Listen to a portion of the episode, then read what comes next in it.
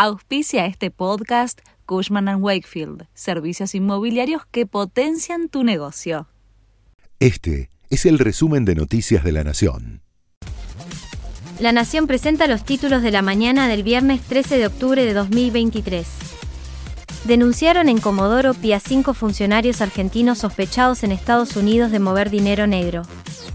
Los denunciados fueron José Ignacio de Mendiguren, secretario de Industria y Desarrollo Productivo, Carlos Montaña, director de la Unidad Ministro del Ministerio de Seguridad de la provincia, Diego Benítez, subsecretario de Obras Públicas bonaerense, Matías García, director del Servicio de Agua y Alcantarillado de Aguas bonaerenses, y Ana María Bazán, de la Asesoría General de Gobierno bonaerense. Los precios de al menos cinco alimentos se triplicaron en lo que va del año.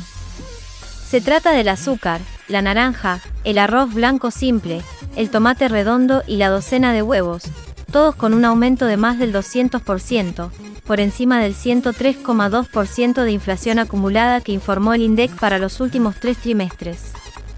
Con un gol de Nicolás Otamendi, la Argentina se impuso ayer frente al seleccionado paraguayo en el Monumental y avanza con pie firme en las eliminatorias para el Mundial 2026. Lionel Messi entró en el segundo tiempo. Por la misma fecha, Brasil empató con Venezuela y Uruguay con Colombia.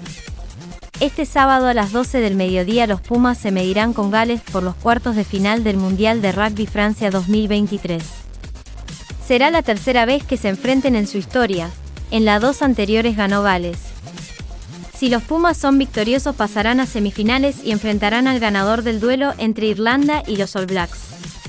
Israel advirtió que seguirá impidiéndole a los habitantes de la franja de Gaza el acceso a la electricidad y agua hasta que jamás libere a todos los rehenes las fuerzas israelíes llamaron a la evacuación total del norte de Gaza por una sucesión de ataques significativos en los próximos días.